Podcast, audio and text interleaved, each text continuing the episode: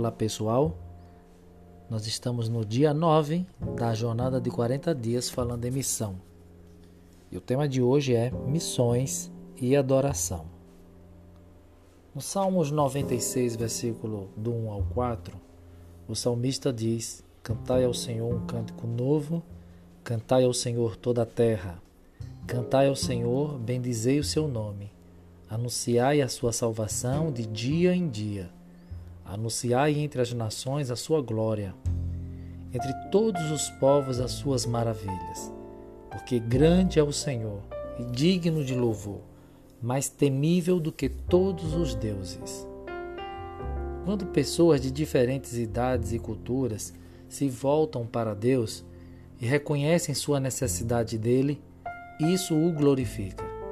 Deus deseja encontrar entre os homens adoradores não porque ele precise de afago, mas porque agrada a ele ter um relacionamento de amor com cada ser humano. A adoração dos homens glorifica e agrada a Deus, que, por sua vez, se revela em amor aos mesmos. Ou seja, há uma relação estreita entre missões e adoração, pois a missão propicia a adoração. No final dos anos 70, início dos anos 80, um jovem pastor norte-americano chamado Jaime Camp chegou ao Brasil com alguns projetos de evangelização e discipulado em mente. Um deles era o de formar equipes de jovens que fossem treinados durante três meses para evangelizar e fazer novos discípulos de Cristo, durante o período de férias escolares.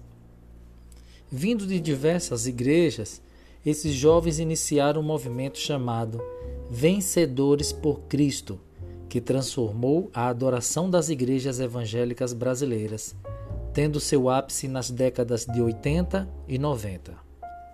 As diversas equipes de jovens usavam a música brasileira como ferramenta missionária, baseando-se na palavra de Deus e utilizando instrumentos musicais não comuns às igrejas daquele tempo enfrentaram resistências, mas suas composições mudaram radicalmente a forma de culto das igrejas, abrindo caminho para os cânticos e também para vários grupos e bandas evangélicas neste país. Revolucionaram a música cristã no Brasil, mas fizeram mais que isso. Alcançaram o coração de milhões de jovens, transformando-os em adoradores do Deus vivo. Pense nisso. Sua vida dedicada aos propósitos de Deus no mundo deve ser como uma bela canção, como uma bela poesia que dá glória a Deus e revela quem Ele é às pessoas que ainda não o conhecem. Você em missão. Hoje você pode tocar a vida de alguém com um verso da Bíblia. Escolha um texto ou uma canção que fale sobre a glória de Deus e compartilhe por meio das suas redes sociais. Ou se você é músico, quem sabe pode até arriscar uma nova composição. Faça tudo para a glória de Deus. Seja um missionário adorador.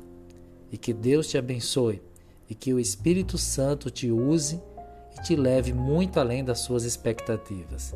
Um grande abraço.